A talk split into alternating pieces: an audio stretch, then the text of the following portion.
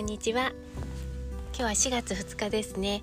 新年度が始まって新しいスーツを着た方をたくさん見かけました。桜がまだ咲いているし天気がいいしなんかこういう新しい木というかフレッシュな木が蔓延してるのっていいですよね。本当に素敵な季節だなと思います、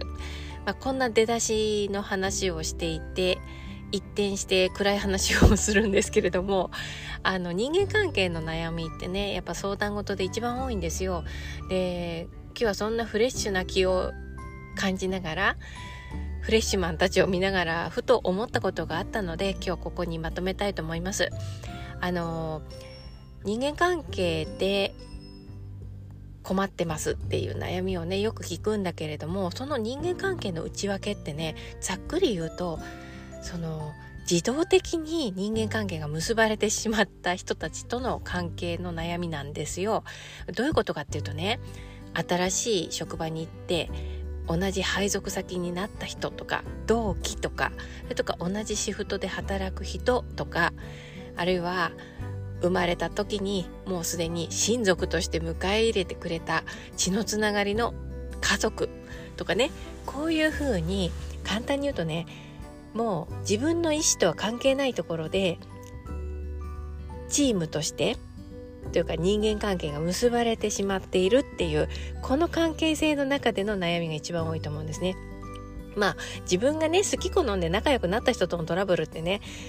まああるにはあるよね彼氏とか彼女とか夫婦とかそういうのはあるけれどもでもねやっぱり自動的に結ばれた人間関係の方が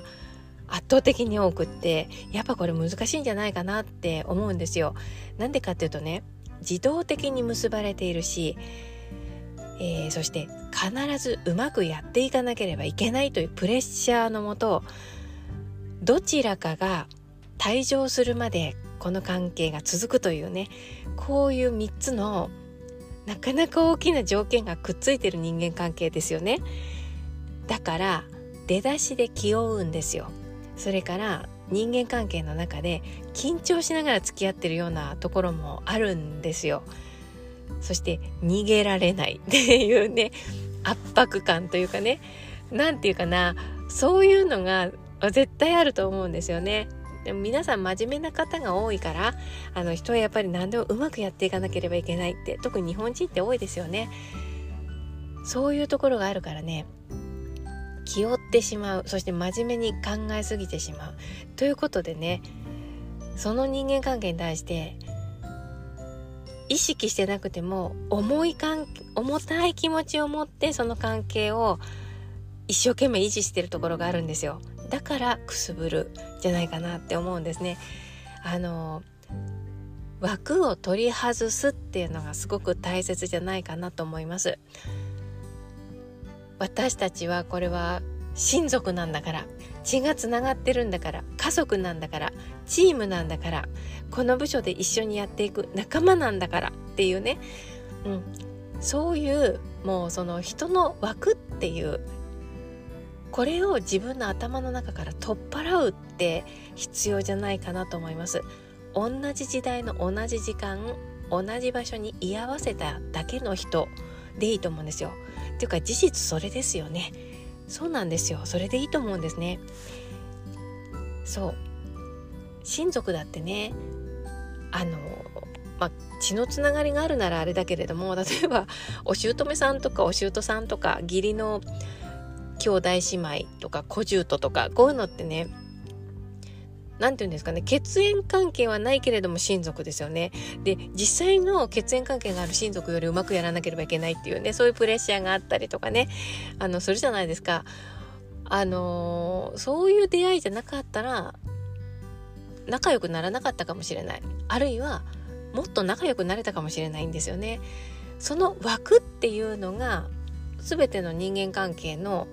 えーと、をスムーズじゃなくしているものがその枠だと思うんですね。この枠取っ払ったらどうですかね世の中とかもう世間はこういう枠組みがどんどん取っ払われてってるんですよ。そういう流れになってますよね。固定観念が結構壊されていってる。それからこうこうあるべきみたいな枠がどんどん崩れていって崩壊していってるような流れになってます時代は世の中も。だから一番そういう枠っていうものにこだわってるのは一人一人の頭の中にあるんですよその枠にこだわってるっていうのがね。なのであの 新年度のこんな気持ちのいい時にこんな話あれなんですけれども気負いすぎないことっって大事だと思います頑張りすぎないでねってなんとなく思いながらこの新入社員さんとかを見ながらねちょっと思ったんですよ。ということで取り留めない話ですがまとめてみました。えー、何か拾っていただけたら嬉しいです。今日もありがとうございます。ではまた。